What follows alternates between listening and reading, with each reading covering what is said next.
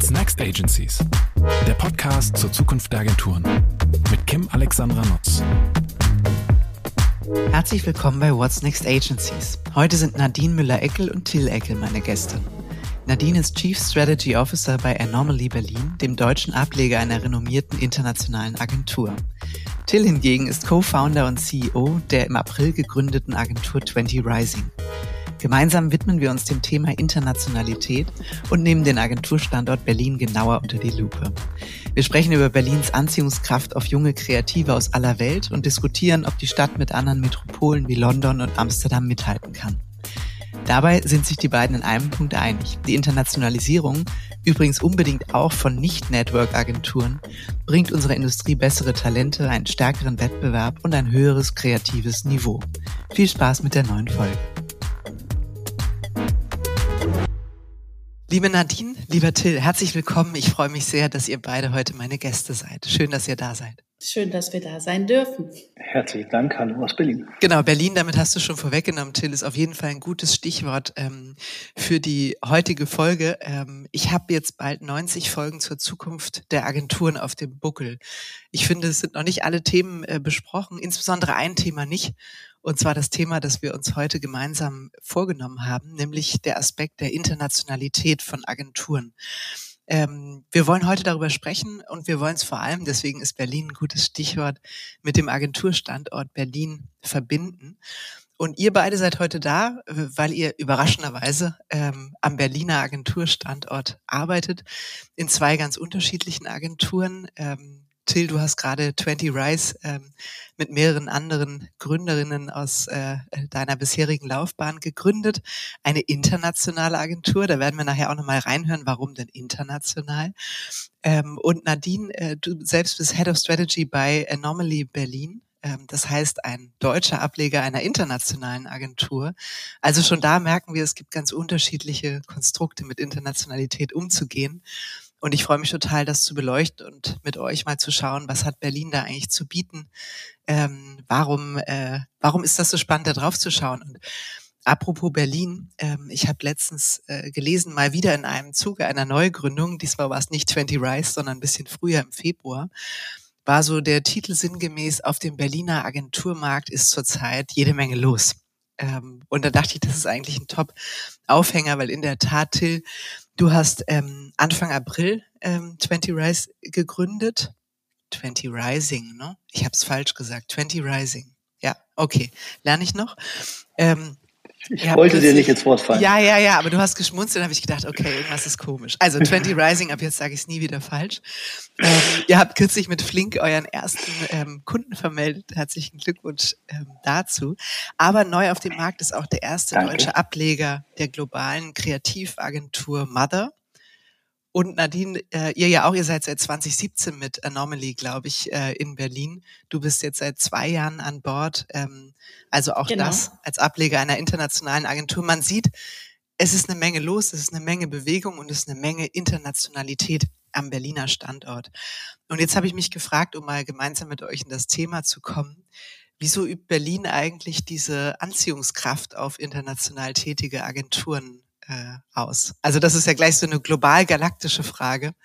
Aber diese Frage muss man sich ja stellen bei der Überschrift der Horizont. Ich glaube, da gibt es ja ganz, ganz viele Gründe, warum. Ne? Ähm, es gab ja diesen Berlin-Boom schon einmal, ähm, als ich damals angefangen habe. Das ist jetzt schon ganz lange her. Äh, das ist jetzt schon 18 Jahre her. Da bin ich als äh, ursprüngliche Dresdnerin oder ich komme eigentlich aus Riesa. Ich sage immer, dass ich aus Dresden komme, damit das irgendwie besser klingt, nach Berlin gekommen. Und da hatte man schon das Gefühl, dass Berlin ähm, so ein Kreativ-Hub war, aber äh, viel weniger Network-Hub. Ähm, sondern viel mehr für die Eimer Krab Stolles. Äh, das war meine erste Agentur. Jungformat Spree war auch eine kreativ geführte Agentur. Ähm, und wenn man jetzt so guckt, was jetzt passiert ist, habe ich das Gefühl, dass warum Berlin vor allen Dingen auch äh, für internationale Agenturen interessant wird, ist einerseits das gewachsene Kundenpotenzial, was es damals noch nicht so gegeben hat. Ähm, also kann man sich einfach auch diese 30 äh, Unicorns, die es alleine in Berlin gibt, ne, äh, anschauen. Dann die Energie der Stadt ist natürlich ein großes Thema, über, die wir, über das wir vielleicht später nochmal sprechen, ähm, was einfach, äh, glaube ich, auch für besonders kreativ fokussierte Agenturen aus internationalen, also aus dem internationalen Kontext interessanter wird. Dann die enge Verzahnung mit den Tech-Startups, ne, die dann auch irgendwie Innovation innerhalb der Industrie halt irgendwie viel mehr befeuern können. Dann das Wichtigste wahrscheinlich ist der Talentpool, weil Berlin einfach äh, einfach ein Anziehungspunkt ist für internationale Talente aus Lebensqualitätsgründen, ähm, aber auch aus Kreativitätsaspekten heraus. Und die Tatsache, dass es sowohl deutsche Kunden gibt, die global agieren, als auch eben hier internationale Kunden ähm, äh, uns viel mehr auf dem Radar haben äh, als Stadt, äh, auch geopolitisch, ne, ähm, als Hauptstadt. Äh, und damit Berlin einfach viel mehr auf dem Radar gekommen ist für internationale äh, Kunden und vielleicht teilweise äh, für angelsächsische Agenturen äh, und auch Kunden äh, Berlin äh, neben Frankfurt, Düsseldorf und Hamburg sich mittlerweile halt zu, zu diesem einen Kreativhub aus, äh, aus Deutschland äh, gemausert hat. Jill, hast du was zu ergänzen zu den Punkten? Weil in der Tat, das ist ja ein buntes Potpourri, was den Reiz ausmacht. Genau, also ich glaube, also das, das, ich glaube, was halt sich wirklich geändert hat, sind die Aufgaben, ehrlicherweise. Also gerade wenn es um Internationalität geht. Ich weiß, dass das früher war es eine Agentur, da war mal so der, der internationale Faktor, war, Faktor waren die, vor allem Kreative, die von der Miami Ed School kamen. Ähm, und dann irgendwie ein paar Monate sozusagen in den Agenturen waren und dann vielleicht auch äh, festangestellt wurden, aber dann auch schnell wieder gegen, weil sie einfach gemerkt haben, ja, lustig, wir können hier auf ein paar Briefings arbeiten, aber sind nicht wirklich relevant, weil wir in den Kundenmeetings nicht dabei sein können, weil wir nicht auf der, in unserer Sprache oder auf Englisch halt ähm, wirklich arbeiten können. Und das hat sich schon geändert, weil ich habe das Gefühl, dass ähm, die Aufgaben, also die Aufgaben sind internationaler geworden. Also ich glaube, wenn man ja viel für Autobauer in Deutschland äh, gearbeitet, da war, da haben wir vor, auch ehrlicherweise vor zwölf, zehn Jahren, haben wir noch einfach auf Deutsch präsentiert. Das war völlig okay. Das könnte man heutzutage, glaube ich, nicht mehr. Also da muss es Englisch sein.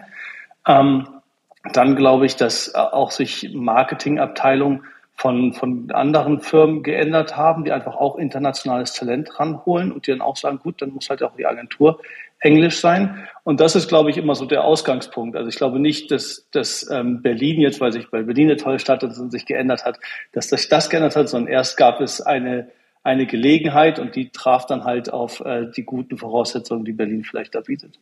Und äh, mit Blick auf, wir können ja, also es hat ja so ein bisschen softere und dann durchaus auch ökonomischere Faktoren. Äh, mal mit Blick auf die soften Faktoren, kann man sagen, dass der Talentepool in Berlin, weil es eben auch eine stark ausgeprägte Kreativkultur gibt, weil es eben äh, multikultureller ist als vielleicht andere Städte, dass man einfach aus dem Vollen schöpfen kann, auch als Kreativagentur mit diesem Fokus? Total, glaube ich. Also ich glaube, dass, dass immer Berlin ja, also die jungen Talente hat vielleicht schon immer angezogen. Heutzutage kann man auch vielleicht schon etwas seniorigere Talente aus dem Ausland hierher holen, die vielleicht vor ein paar Jahren noch gesagt haben, nee, ich bleibe lieber in London oder ich bleibe lieber in Amsterdam. Ähm, und ich glaube, dass dieser Talentpool, der ist schon in Berlin besonders, weil ich das Gefühl habe, also Talente sind ja für eine Agentur der einfachste Weg, am Zeitgeist zu bleiben. Also wer hilft dir dabei mehr als, als junge Leute, die in deine Agentur kommen? Und ich habe das Gefühl, dass äh, junge Leute und Zeitgeist gerade das ist, was man in Berlin einfach am meisten findet, ähm, was deutsche Städte angeht. Und deswegen glaube ich, ist das ein Riesenvorteil für Agenturen und auch für alle anderen. Und dann noch ein Punkt, glaube ich, der, der wichtig ist, ist, man hat mittlerweile, also ich weiß noch, als ich nach Berlin kam ähm, und dann 2004 bei Heimat angefangen habe, da war ist so, dass man, wenn man nach Berlin kam, konnte man sich aussuchen, ob man bei Heimat oder bei IMAG arbeitet ähm, und vielleicht noch bei Scholz oder so. Aber das, das war es dann auch. Und mittlerweile ist es ja nicht nur viel, viele Agenturen, äh, zwischen denen man mal wechseln kann, sondern auch viele unterschiedliche Bereiche. Und auch da, glaube ich, unsere Aufgaben sind ja auch vielfältiger geworden. Und deswegen kann man sich auch immer wieder aus Nicht-Agenturen-Pools äh, bedienen. Und das klappt halt mittlerweile in Berlin auch sehr gut. Ja, stimmt. Das ist ein total wichtiger Punkt. Das Talentthema war, ich, ich weiß noch, als ich bei Anomaly angefangen habe, habe ich äh, Simon auch gefragt, warum seid ihr denn nach Berlin gegangen? Ne? Äh, und Berlin war äh, wirklich äh, ein, ein, ein, eine Überlegung, die sie gezielt getroffen haben, weil sie gesagt haben, dass Berlin, als wir uns die ganzen anderen Städte angeschaut haben, wirklich halt so ein Schmelztiegel von Menschen äh, äh, zusammenbringt, äh, der einfach unglaublich offen, unglaublich divers, mittlerweile noch diverser äh, ist und ganz viel auch jetzt mit den Werten von Anomaly zu tun hat. Das ist jetzt sehr agenturspezifisch, aber ich glaube auch, ähm, am Ende des Tages ist es ja, äh, unser Output wird ja gemacht von den Menschen, die den Output dann irgendwie erst ermöglichen.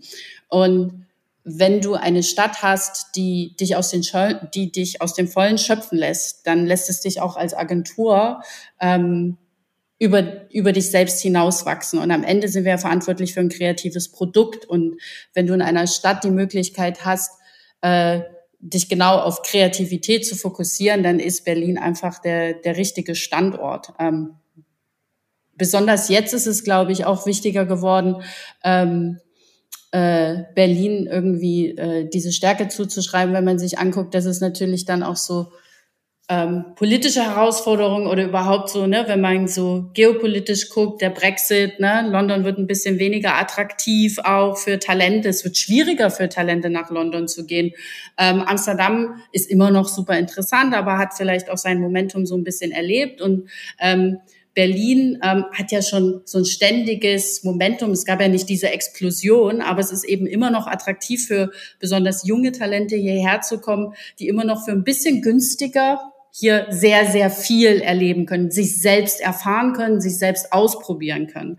Und äh, deswegen ist es eine sehr schlaue Entscheidung, auch nicht nur für internationale Agenturen, auch man sieht ja immer mehr deutsche Agenturen Standorte oder Ausgründungen in Berlin irgendwie zu platzieren oder ganz neue Neugründungen, die hier in Berlin passieren, ähm, weil das große Problem Talent hier vielleicht noch ein bisschen kleiner ist. Ich finde auch auf die Stadt bezogen, also für mich persönlich hat Kreativität immer was mit Wandel zu tun. Also ich äh, weiß, dass es auch, auch viele tolle Kreativagenturen äh, außerhalb von Berlin gibt, das ist klar.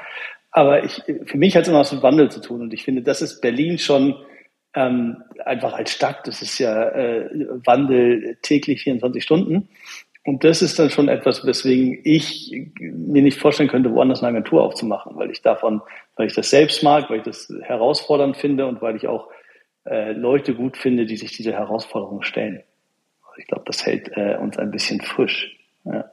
Das kann ich total nachvollziehen. Es ist ja auch, ähm, es hat ja diese zwei Facetten, ne? Und ihr hattet, eigentlich hatte ich äh, mir so schön hier notiert, irgendwie zu sagen, Berlin ist ja wahrlich kein Wirtschaftsstandort. Und Nadine, das hast du mir eigentlich jetzt zunichte gemacht, das Argument, weil du hast vorhin ja gesagt, es gibt so viele Unicorns, es hat sich auch wirtschaftlich ähm, so viel geändert. Es ist auch nochmal eine andere Bewegung, eine andere Kraft. Man hatte sich ja früher immer die Frage gestellt, tja, welche Unternehmen sind denn in Berlin, die man jetzt hätte betreuen können? Und dann gab es natürlich immer, es war so auch die, die, wie du gesagt hast, ne, die Stadt des Wandels, die Stadt des Aufbruchs, ähm, wahnsinnig viele Startups, ähm, also so eine sehr stark ausgeprägte Gründerszene. Und man hat sich natürlich als Agentur immer gedacht, ja, das ist schon alles super, das sind auch tolle Marken, aber die haben ja leider gar kein Geld. Ja, also deswegen ähm, äh, ist äh, gerade in der Frühphase immer unglaublich schwierig, mit Startups zusammenzuarbeiten. Heißt aber, es gibt äh, mittlerweile sehr viele ernstzunehmende Unternehmen, die dort spannende Etats zu vergeben haben. Ja, ja, total. Also ich, wir, wir haben ja äh, lange auch äh, mit Salando äh, zusammengearbeitet und da gute Erfahrungen gemacht. Till jetzt mit mit mit Flink.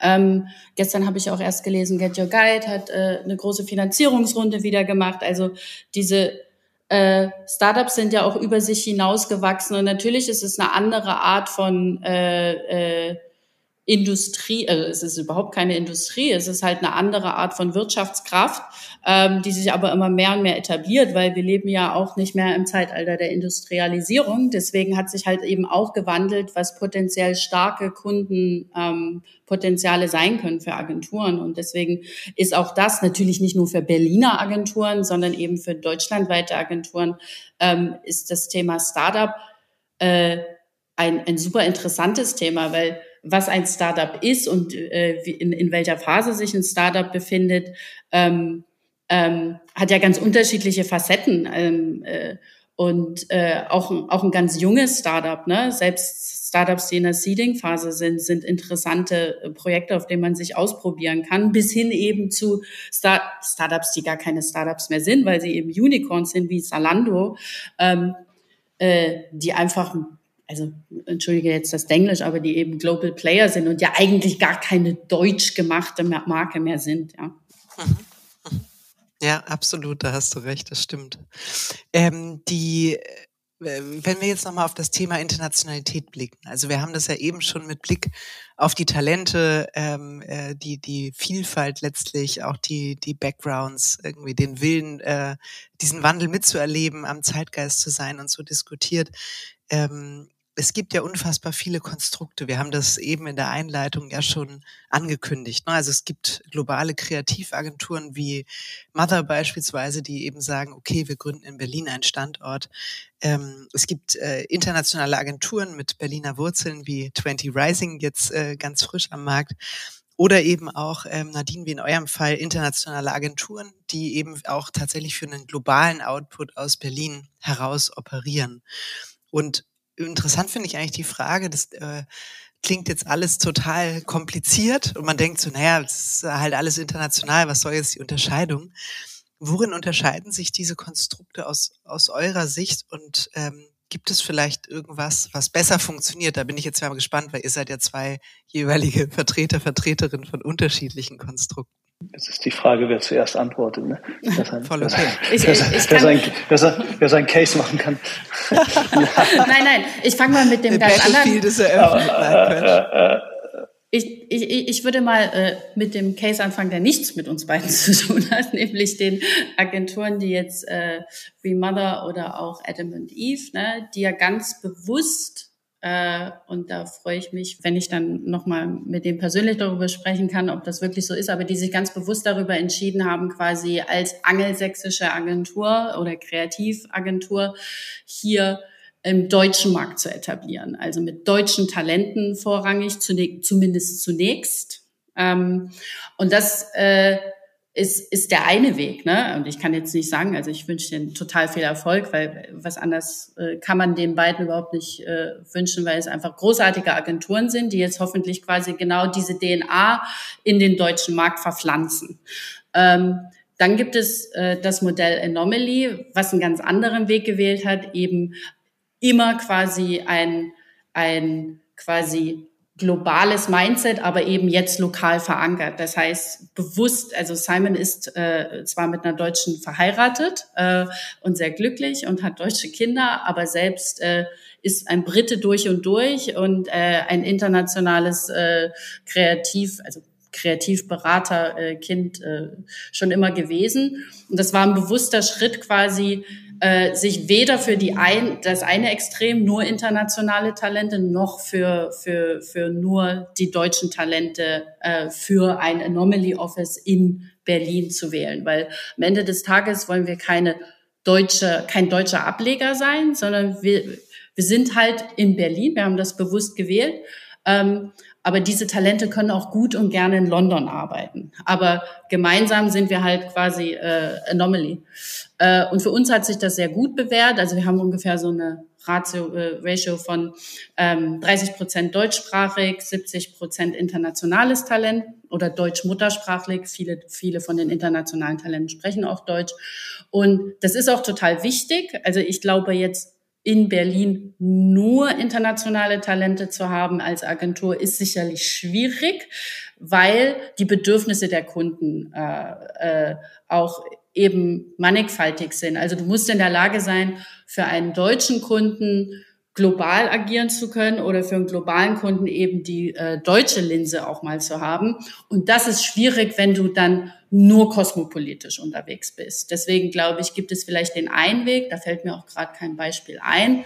Äh, ich glaube, dieser eine Weg, gar keine deutschen Wurzeln äh, äh, zu haben, den empfinde ich als schwierig. Aber den dritten Weg, da antwortet sicherlich Till lieber selber. Den vierten Weg. Entschuldigung. Ja, ich glaube, das, was du als letztes beschrieben hast, ist ja so ein bisschen unser Weg. Also das war aber ja ehrlicherweise auch ein bisschen Zufall. Es waren einfach die Leute, mit denen ich gerne eine Agentur gründen wollte. Und äh, zwei von den vieren kommen nicht aus Deutschland, sondern aus Griechenland oder aus Brasilien. Ähm, und ich muss schon sagen, dass mich das total inspiriert hat. Wir haben das bei, bei Jungformat Spree damals ein bisschen angefangen, ähm, international zu werden und auch die Sprache auf Englisch umzustellen und so. Aber dann wirklich international, also in einer internationalen Gruppe gearbeitet habe ich dann bei Media Monks. Und das ist einfach, ich fand das super. Ich fand, das hat was mit dem Laden gemacht, das hat was mit der Stimmung gemacht, das hat natürlich auch was mit den Ideen gemacht. Ähm, und das, das wollte ich unbedingt wieder. Und ich glaube schon, dass man, ähm, dass das auch für, für deutsche Kunden ein wahnsinniger Vorteil ist, weil es einfach dann um die besten Ideen geht. Aber ich kann auch völlig verstehen, dass ein, ein urdeutscher Kunde, also mein ehemaliger Kunde, die Sparkasse, dass die jetzt sagt, na ja, also bitte, äh, ich habe jetzt, wir müssen jetzt nicht unsere unsere E-Mails plötzlich auf Englisch umstellen. Also das kann ich, das kann ich völlig nachvollziehen und ist ja auch völlig in Ordnung. Deswegen glaube ich schon, dass man ähm, wollen wir auch genau das leisten. Und wir merken es auch immer wieder, dass wir schon beides haben, dass wir jetzt sagen, okay, es, es ist ganz oft so, dass wir es auch, also wir haben Glück gerade, finde ich, dass viele der Anfragen sagt, ja, können wir schon auf Englisch machen. Ähm, aber dann auch oft natürlich nochmal so ein bisschen, ah, können wir die E-Mail mal schnell auf Deutsch schreiben? Äh, und, und, und beides, beides zu haben, das ist irgendwie das, was ich, was ich am spannendsten finde, weil dann hast du die Inspiration, aber du bist nun mal in Berlin, du bist nun mal in Deutschland und deswegen den deutschen Markt ähm, auch abdecken zu können, ist, ist, ist schon ähm, natürlich gerade am Anfang äh, können wir uns das nicht leisten, äh, das auszuschließen. Ähm, und deswegen glaube ich, ist es, war, war das so der Weg, den, den, den wir gewählt haben.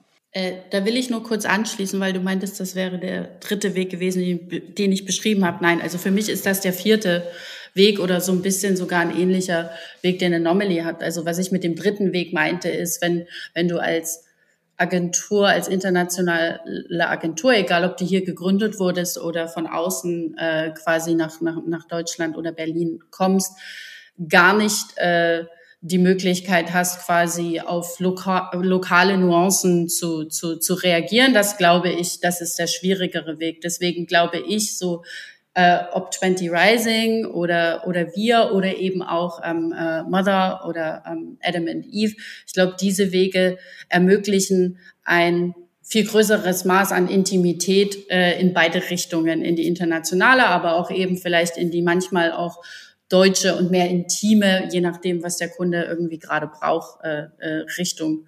Und, und was ich aber super spannend finde, weil wir ja auch in einem gemeinsamen Haus leben, äh, zu sehen, dass es ja dann doch unterschiedliche Gründungsprinzipien gibt. Ne? Die eine Agentur quasi ist von außen reingekommen, halt quasi, äh, äh, hat quasi eigentlich globale Wurzeln und versucht sich hier irgendwie, äh, äh, irgendwie ähm, äh, äh, Fuß zu fassen. Und die andere Agentur hat äh, quasi äh, Berliner Wurzeln, aber ganz klar eine internationale DNA. Und deswegen, das finde ich halt so spannend, ähm, auch wenn wir abends äh, dann auch ab und zu darüber sprechen, dass wir die, die, die ähnlichen Dinge daran lieben und dann aber äh, auch unterschiedliche äh, unterschiedliche Beweggründe haben, warum die Dinge so sind, wie, wie sie sind, aber auch ganz viele Gemeinsamkeiten äh, in, de, in der Sache haben am Ende des Tages.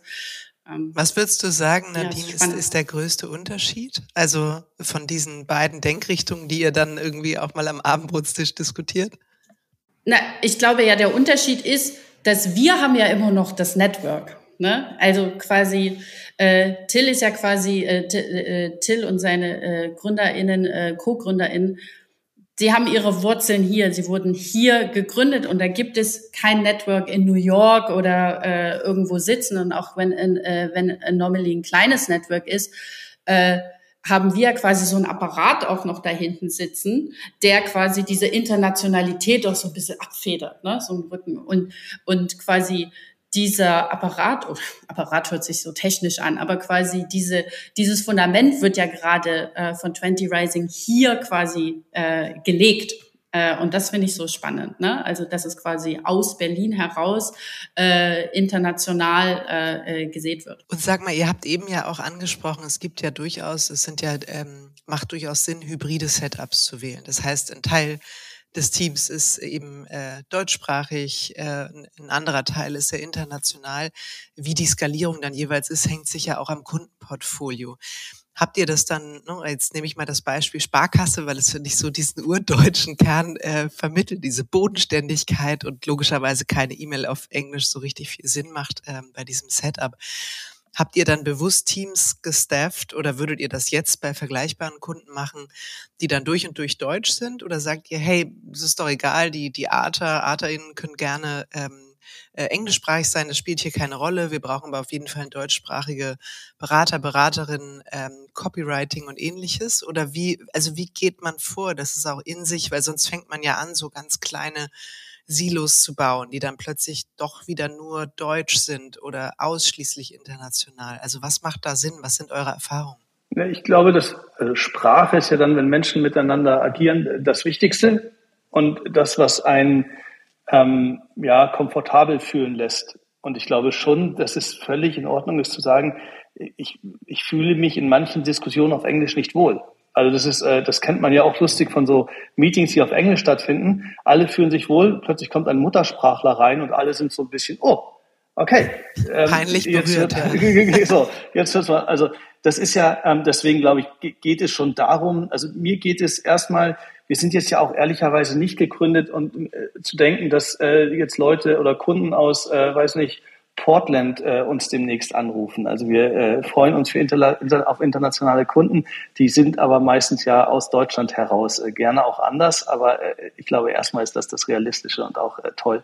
Ich glaube, dass wir dann aber schon gucken müssen, dass wir sagen, okay, wir wollen dieses, das, was man da Tolles haben kann, diesen, diesen Vibe in der Agentur, dieses Gefühl, auch die, die Klasse an Ideen, auch die Klasse an Talenten, die man holen kann das wollen wir alles nutzen, aber wir wollen auch schon gucken, ganz einfach. Also es wird einfach, natürlich sind wir oft für den deutschen Markt dann auch zuständig. Also das ist dann so der, der erste Markt, den man sozusagen mitmacht.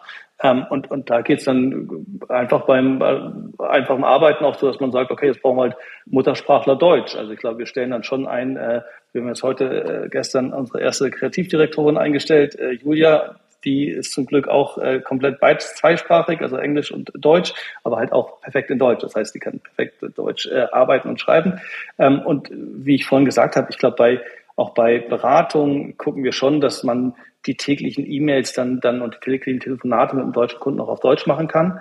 Ähm, aber es ist schon interessant. Das ist nicht so oft, wie man denkt. Also es ist schon so, dass wir jetzt wirklich die, die ersten, weiß ich nicht, fünf, sechs Anfragen so überlegen doch, die liefen alle auf Englisch. Also war alle Englisch völlig, völlig in Ordnung. Wir haben, wir haben es gemacht. Ähm, so, das ist, das ist, äh, glaube ich, auch etwas, was es so vor drei, vier, fünf Jahren äh, nicht gegeben hätte. Aber wir gucken, wir gucken schon, dass, dass es eine, eine, eine Mischung gibt und dass wir dann die Teams äh, hinwürfeln können.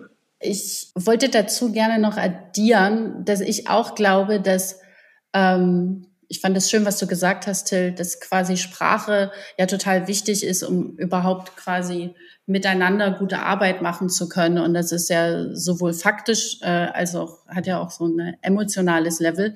Und ich glaube, an bestimmten Punkten ist es natürlich total wichtig. Ich meine, wir sind ja immer noch ein Dienstleister, ja. Wir, wir sind ja keine KünstlerInnen.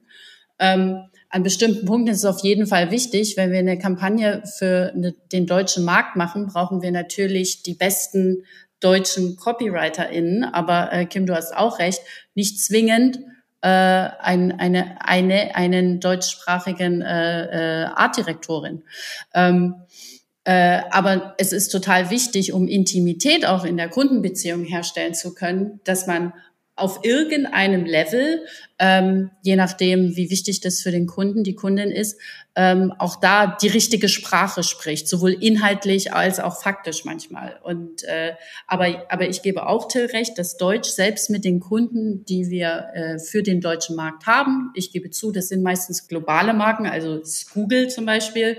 Aber selbst wenn wir mit mit mit dem hauptsächlich deutschen Team im, äh, äh, auf Kundenseite äh, agieren, sind alle Meetings immer auf Englisch. Aber natürlich ist es schön, wenn man dann abdriften kann äh, ähm, und einfach auch mal ganz äh, privat äh, sprechen kann in der Sprache, in der man sich am wohlsten fühlt. Äh, mhm. Das kann ich nachvollziehen, ja, das ja. stimmt. Sag ja, mal, ihr habt, achso, Till, nee, sag du gerne.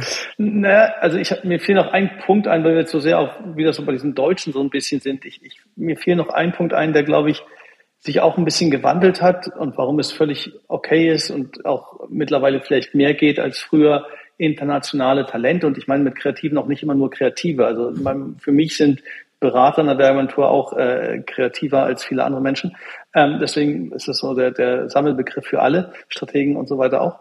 Ähm, ich glaube, dass es eine, heutzutage eine globale Kreativität gibt. Also ich glaube, dass es früher mehr Kampagnen gab, wo man gesagt hat, ach, das ist Deutsch. Also ob das gut ist oder nicht, keine Ahnung. Aber wenn man sich zum Beispiel Humor anguckt, Humor gibt es kaum noch in der Werbung. Ist total schade. Es gibt kaum noch Humor. Humor ist immer etwas, was eigentlich sehr landesspezifisch ist, aber vielleicht hat sich das jetzt auch ge geändert. Also Humor, Humor wird vielleicht auch globaler.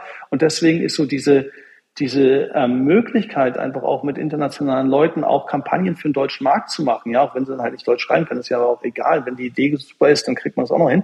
Ähm, das ist schon etwas, was sich, glaube ich, mit der Zeit entwickelt hat, dass so diese, dass es nicht mehr das gibt, oh, das ist jetzt aber Deutsch, oh, das, mhm. äh, also früher haben wir präsentiert ähm, und der, der einfachste Weg von den Märkten von großen Autobauern zu sagen, sie wollen was Eigenes machen, weil man, oh, super Idee, Till, aber funktioniert in Italien nicht, funktioniert in England nicht, funktioniert in Frankreich nicht. Ob das jetzt jeweils stimmt oder nicht, weiß ich nicht, aber ich glaube, es stimmt heute noch weniger als damals. Also man kann, glaube ich, heute internationale Kreativität machen und das ist irgendwie super und öffnet natürlich auch die Türen für internationale Talente in, in deutschen Agenturen oder Agenturen in Berlin. Ich finde das total interessant, also diesen Begriff globale Kreativität, aber auch die Feststellung, ähm, äh, die Frage ist ja, woher kommt das? Also auch mit dem Humor, weil in der Tat, glaube ich, gibt es die Verbindung, ne? weil der Humor ist ja kulturell bedingt sehr landesspezifisch. Ne? Das war ja immer das klassische Beispiel, eine, eine Werbung aus England oder aus den Niederlanden wird in Deutschland ganz anders sein, ganz anders funktionieren müssen, amerikanisch entsprechend. Und ähm, äh, die Frage ist ja, liegt es möglicherweise an dem Effizienzdruck, dem Budgetdruck und all dem, was man hat, dass man sich oder viele Marken sich auch nicht mehr leisten können, diese kulturellen Spezifika abzubilden und deswegen auf so eine globale, weil ressourcenschonendere Kreativität auch zu setzen. Also die Frage ist ja, weil du hast es ja gesagt, es gibt immer weniger Humor und das ist eigentlich schade und in der Tat, das ist total schade. Also es ist wirklich bedauerlich, weil ich glaube, auch Zeitgeist und Humor hängen ja eng miteinander zusammen. Und eigentlich, glaube ich, könnte die Gesellschaft eine Prise Humor ganz gut gebrauchen. Das, ist wirklich eine spannende ja, Feststellung. Ja, ja, das ist, äh, das ist ja nochmal ein ganz, ganz anderes Thema. Da können wir vielleicht gleich nochmal in der Tiefe, also so ein bisschen abschweifen, weil es wirklich ein großes Thema, was äh, uns beschäftigt. Aber ich würde, ich würde ja zu globaler Kreativität sagen, also auch in der Art, wie man ähm, mit mit der Diversität von Talenten umgehen kann und dass es quasi auch durch das ganze Thema Globalisierung, Digitalisierung auch eine Art von Angleichung gibt äh, und dass es natürlich diese großen Wahrheiten und Insights gibt und deswegen globale Kreativität auf jeden Fall ein tolles Stichwort ist. Äh, danke dafür, Till. Ich glaube aber nichtsdestotrotz, dass es äh, immer noch ganz viele lokale Nuancen gibt. Ähm, es, also diese lokalen Nuancen auch in Sachen Humor, auch wenn es den heute nicht mehr so viel gibt, die gibt es immer noch.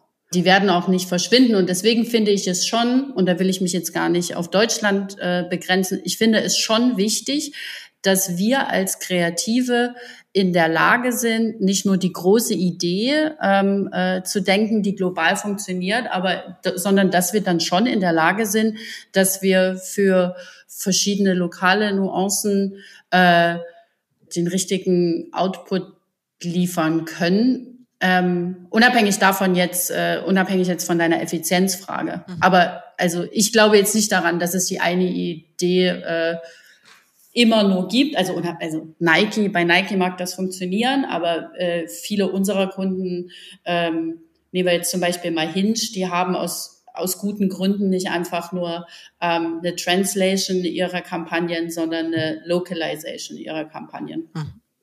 Ja, nachvollziehbar. Also das, das glaube ich auf jeden Fall. Ähm, interessant ist ja nur, gibt es vielleicht doch, ne, weil die, die Sprache ist ja häufig auch jetzt von Main Creatives, die irgendwie zunächst mal von der Grundidee, vom Grundinsight für alle gelten und dann eben nuanciert werden auf die einzelnen lokalen Bedürfnisse. Also das, das ist ja schon interessant als Tendenz mhm. und sicher kommt, also ich kenne es aus Automotive-Diskussionen, eben häufig sehr stark auch aus budgetären Restriktionen und mhm. Veränderungen.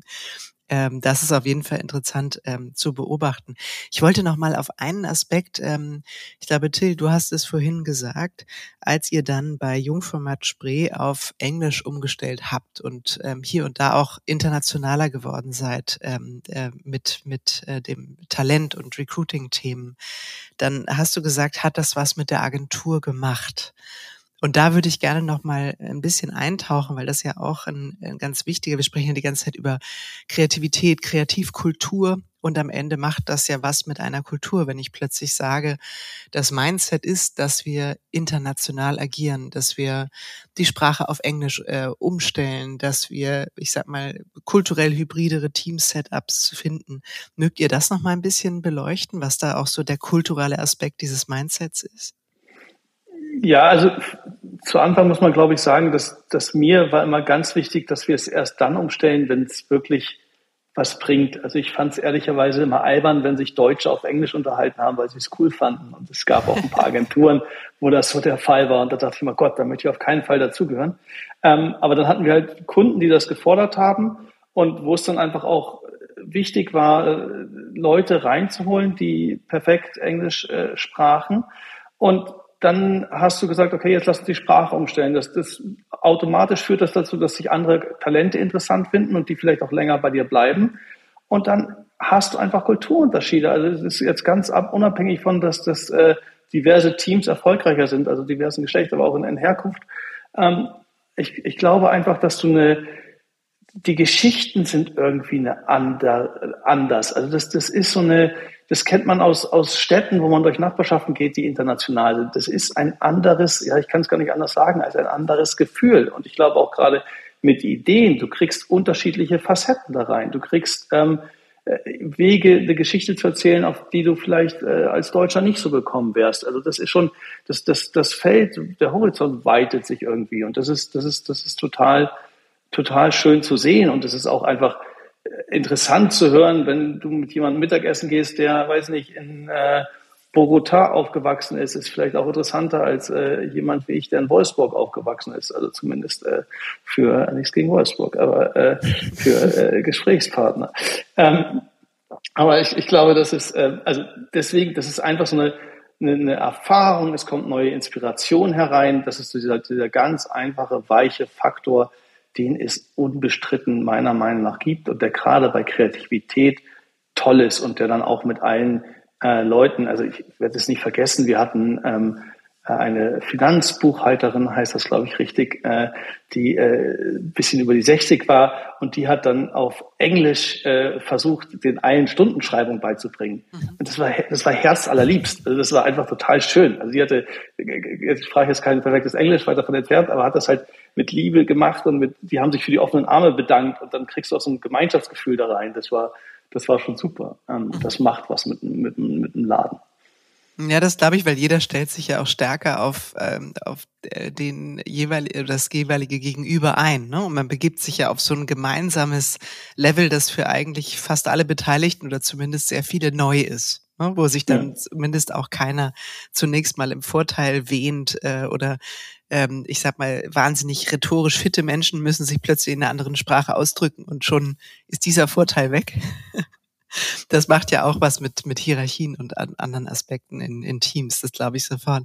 Sag mal, wenn ihr das so erzählt, ne, dann denke ich, okay, alles klar, ähm, wir müssen viel internationaler werden. Die Frage ist ja, ähm, was heißt das vielleicht auch für die Gesamtindustrie? Oder ähm, wäre es nicht sinnvoll, weil ich sag mal, aus meiner Empfindung in den letzten Jahren war das immer so, wann immer es um Internationalität ging, ging das sehr stark von Networks aus, die gesagt haben, ja, wir haben halt in allen relevanten Ländern Standorte und sobald ein globaler Etat kommt, ähm, zapfen wir die, äh, äh die einzelnen Standorte an, äh, die Niederlassungen. Das ist dank ähm, äh, hybriden Arbeiten sowieso alles viel einfacher geworden. Jetzt klingt es ja aber so ein bisschen so raus, als wenn das ja auch alles gar kein Hexenwerk wäre, sondern ich sag mal dank ähm, der Diversity-Bemühungen ohnehin ähm, und, und der Suche nach kreativem Talent ergibt es sich eigentlich zwangsläufig. Also das heißt, es ist eigentlich gar nicht die Vorherrschaft der Networks, sondern ja, und go ahead. Dass oder? du nochmal äh, Diversity ansprichst, weil ich glaube, äh, dass, dass man schon sieht, äh, äh, in der, in der Breite mittlerweile, dass Diversity halt ke kein Reputationsfaktor mehr ist, sondern mhm. wirklich ein Wettbewerbs- und ein Kulturfaktor geworden ist. Das heißt, ähm, wenn Talente heute auch eine Kultur fordern, äh, in der sie selbst als Individuen genau das in ihrer Arbeit finden, was sie suchen und das halt auch von Inklusivität geprägt ist, dann bist du natürlich auch ähm, viel schneller dabei, ähm, äh, das Talentproblem für dich lösen zu können, äh, statt es äh, statt Diversity irgendwie vor dich herzutragen, so ein bisschen als Tokenism.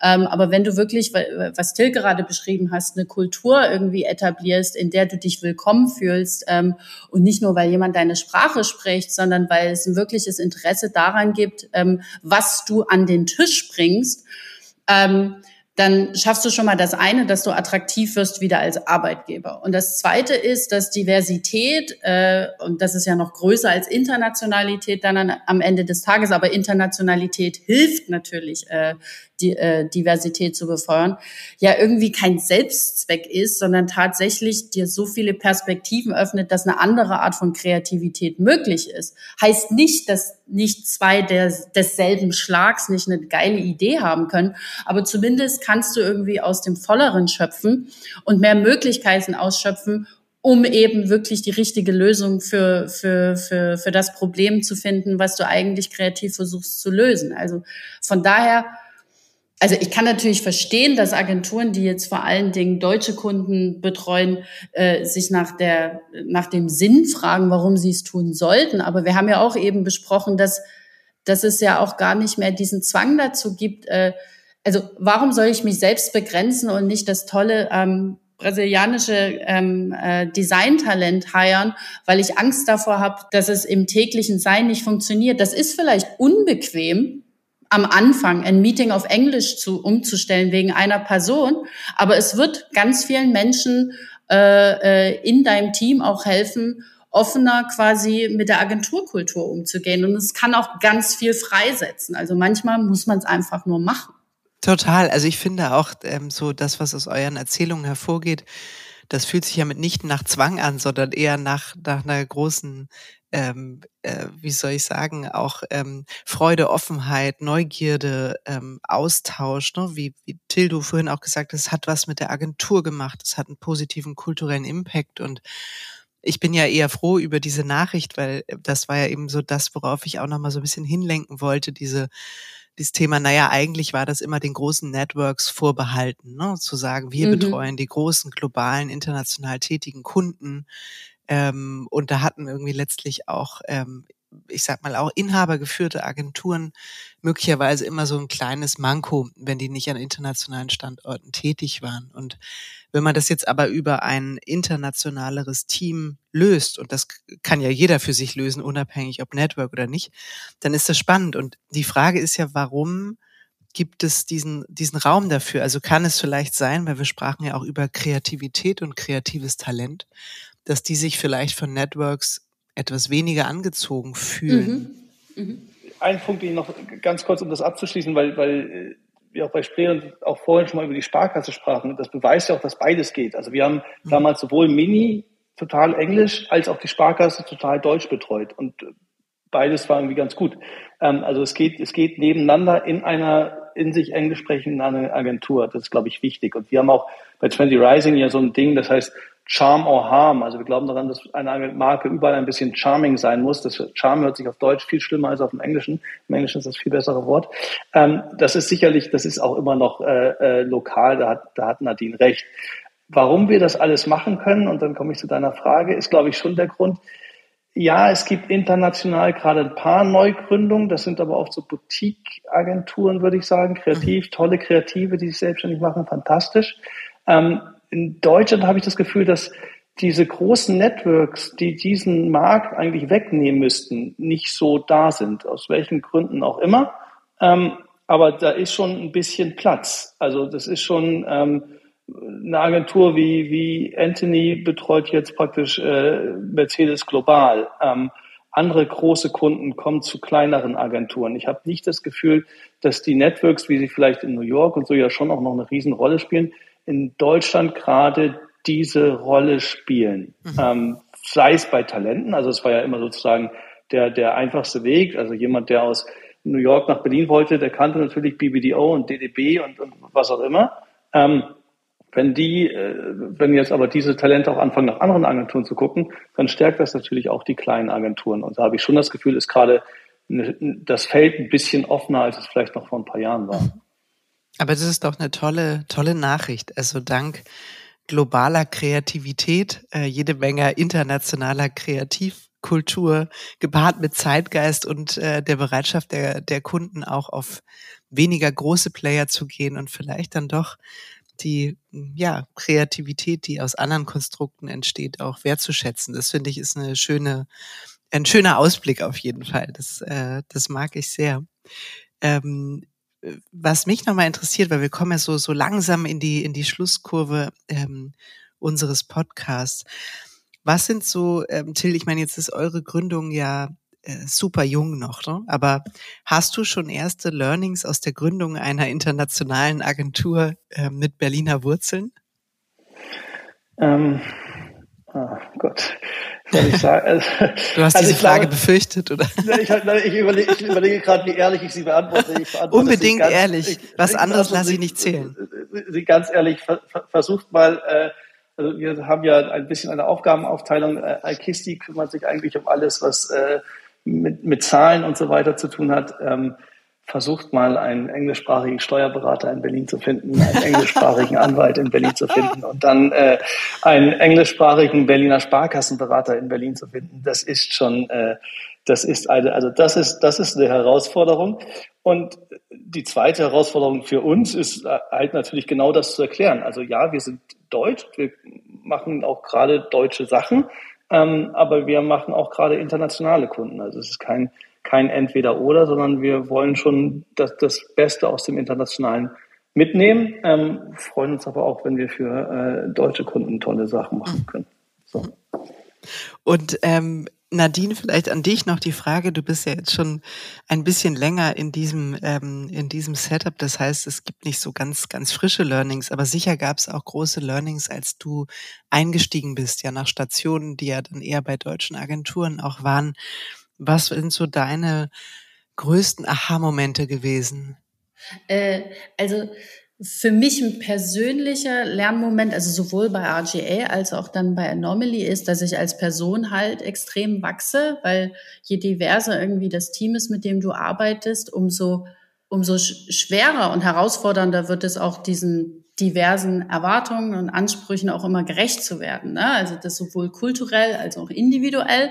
Ähm, das ist auf jeden Fall so ein, so ein Learning, dass es sicherlich schwerer ist, in Anführungsstrichen alle über einen Kamm zu scheren und immer dieselbe Antwort für, für dasselbe Problem zu haben, weil die Probleme ähm, oder die Herausforderungen oder die Fragen, die auch Talente haben, halt ganz unterschiedlich sind und auch ganz unterschiedlich wahrgenommen werden. Also das jetzt auf interner Ebene.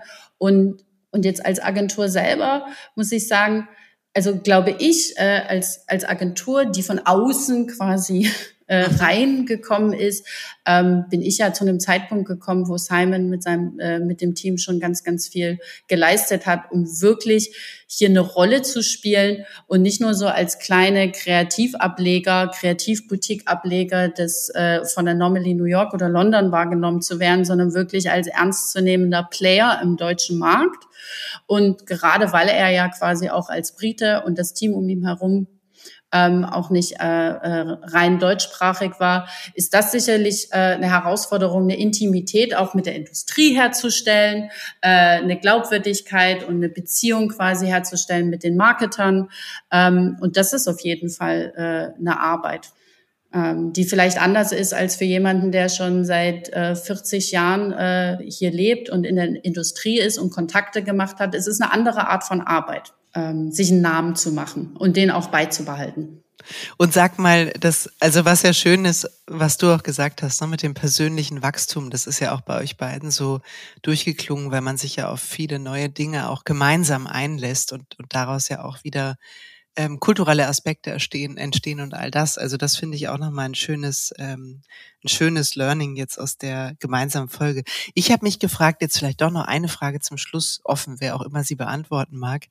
Gibt es denn dann nicht am Berliner Standort ein total massives Hauen und Stechen um die besten Talente? Weil ich meine, am Ende ist halt Berlin auch ähm, überschaubar groß, was die äh, was sozusagen die Einwohnerzahl angeht oder Quadratmeter oder was auch immer. Es gibt wahnsinnig viele Agenturen, jetzt gibt es noch mehr Gründungen, es gibt äh, internationale Agenturen, die weitere Ableger gründen. Ähm, spürt ihr das? Also ist das, ist das krasser geworden, als es noch vor ein paar Jahren war? Also ja, also im guten wie im herausfordernden Sinne. Also auf der einen Seite würde ich sagen, dass es ja toll ist, wenn quasi die Konkurrenz irgendwie belebt ja das Geschäft. Ich weiß nicht, wer es mal gesagt hat, aber es stimmt ja. Und man hat das Gefühl, dass das eine neue Chance ist quasi für, für Kreativität, gerade jetzt unter dem äh, Hinblick auf äh, AI und so weiter, quasi ähm, irgendwie Kreativität nochmal auf ein anderes Level zu heben, finde, finde ich, äh, bessere Antworten zu haben quasi als Industrie. Äh, das ist auf einer, äh, auf jeden Fall belebend. Auf der anderen Seite natürlich auch herausfordernd. Je mehr Leute, umso größer das Gerangel um tolle Talente. Und man muss schon sagen, wir haben auf jeden Fall ganz, ganz, ganz tolle Talente bei uns und äh, da klingelt sicherlich öfter mal das Telefon bei denen und äh, glücklicherweise können, sind die meisten glücklich bei uns, aber es klappt auch nicht. Mhm. Ja. Okay, ihr zwei. Ich danke euch sehr für die, ähm, für die spannenden Einblicke in, wie soll ich sagen, Internationalität, internationale Agenturen mit deutschen Ablegern, äh, deutsche Wurzeln mit internationalem Spirit und all das, was wir diskutiert haben. Ähm, das, äh, das war super. Tausend Dank an euch. Ähm, ja, ich hoffe, ganz viele können ganz viel mitnehmen. Vielen Dank, Kim. Vielen, vielen Dank. Vielen Dank. Vielen Dank, Kim. Vielen Dank, Herr Nadine. genau, wir sehen uns gleich in der Küche, Till.